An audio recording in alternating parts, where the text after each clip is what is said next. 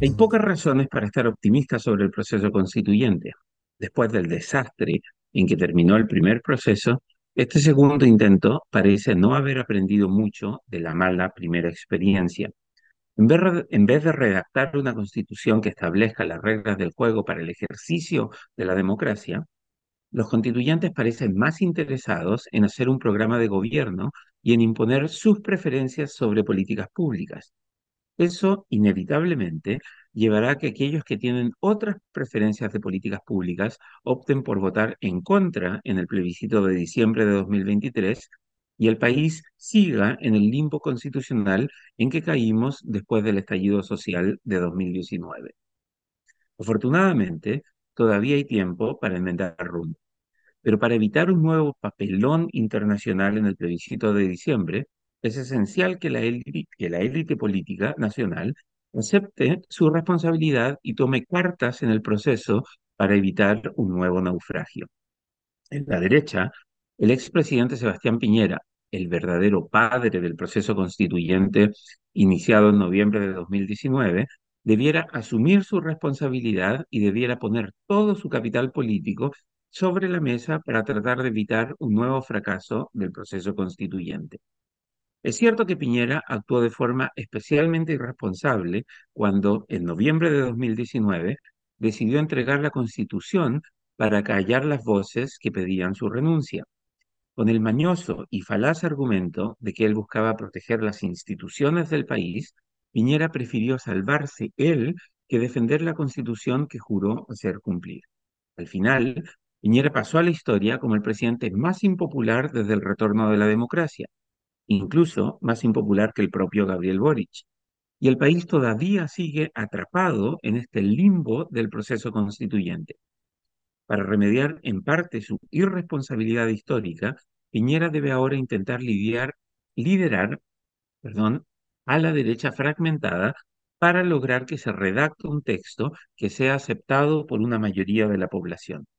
En el oficialismo, el presidente Gabriel Boric debe evitar cometer el mismo error de no involucrarse en el proceso constituyente que cometió la primera vez. Cuando asumió el poder, Boris torpemente declaró que cualquier cosa sería mejor que una constitución redactada por cuatro generales. Pues bien, los chilenos mayoritariamente opinaron lo opuesto en septiembre de 2022. Ahora parecen encaminados a volver a preferir la constitución de Pinochet, modificada y mejorada, que una redactada en democracia para evitar pasar a la historia como el presidente en ejercicio durante los dos momentos en que los chilenos prefirieron legitimar la constitución inicialmente redactada en la dictadura, Boric va a necesitar invertir mucho capital político para ayudar a encaminar un proceso constituyente que evidentemente está a la deriva. El resto de la clase política nacional debe entender, sea porque quiere reemplazar la constitución de Pinochet o porque quiere mantenerla, que un nuevo fracaso del proceso constituyente erosionará todavía más la confianza en las instituciones y en el proceso democrático en Chile. La opinión pública deja meridianamente claro que quiere una clase política que sea capaz de ponerse de acuerdo en encontrar soluciones para los problemas que hoy afligen al país.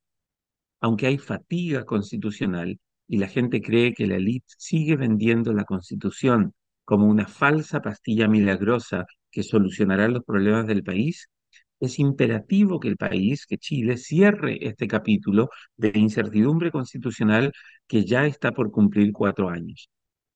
Es cierto que fue un error iniciar el proceso constituyente y es verdad que muchos que abrazaron con entusiasmo el apruebo en el plebiscito de 2020 pecaron de torpes, inocentes y voluntaristas. Ya entonces sabíamos que los procesos constituyentes en la región no terminaban bien y que después de abrir la ventana del proceso constituyente iba a ser difícil cerrarla.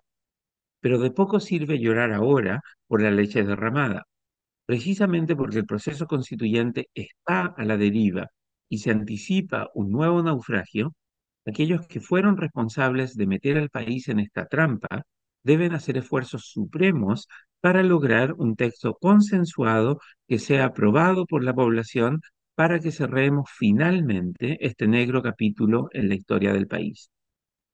Es momento de que esos mismos líderes políticos y empresariales que se llenaban la boca predicando el evangelio del proceso constituyente a fines de 2019 y comienzos de 2020, asuman ahora su responsabilidad e inviertan su capital político para lograr un texto consensuado que evite una nueva victoria del rechazo en diciembre de 2023 y que permita que Chile se reivindique como un país de instituciones sólidas y élite política responsable. Aunque hay buenas razones para que la opinión pública esté molesta y decepcionada con la élite, y no hay garantía de que un texto consensuado y razonable permita al país cerrar esta puerta del infierno del proceso constituyente, el costo de no hacer nada y de seguir con una constitución sin legitimidad sometida a reformas permanentes e interminables es demasiado alto aquellos que nos hicieron entrar en este autodestructivo camino del proceso constituyente deben ahora poner todo su capital político para ayudarnos a evitar un nuevo naufragio. El libero, la realidad como no la habías visto. Haz que estos contenidos lleguen más lejos haciéndote miembro de la red Libero.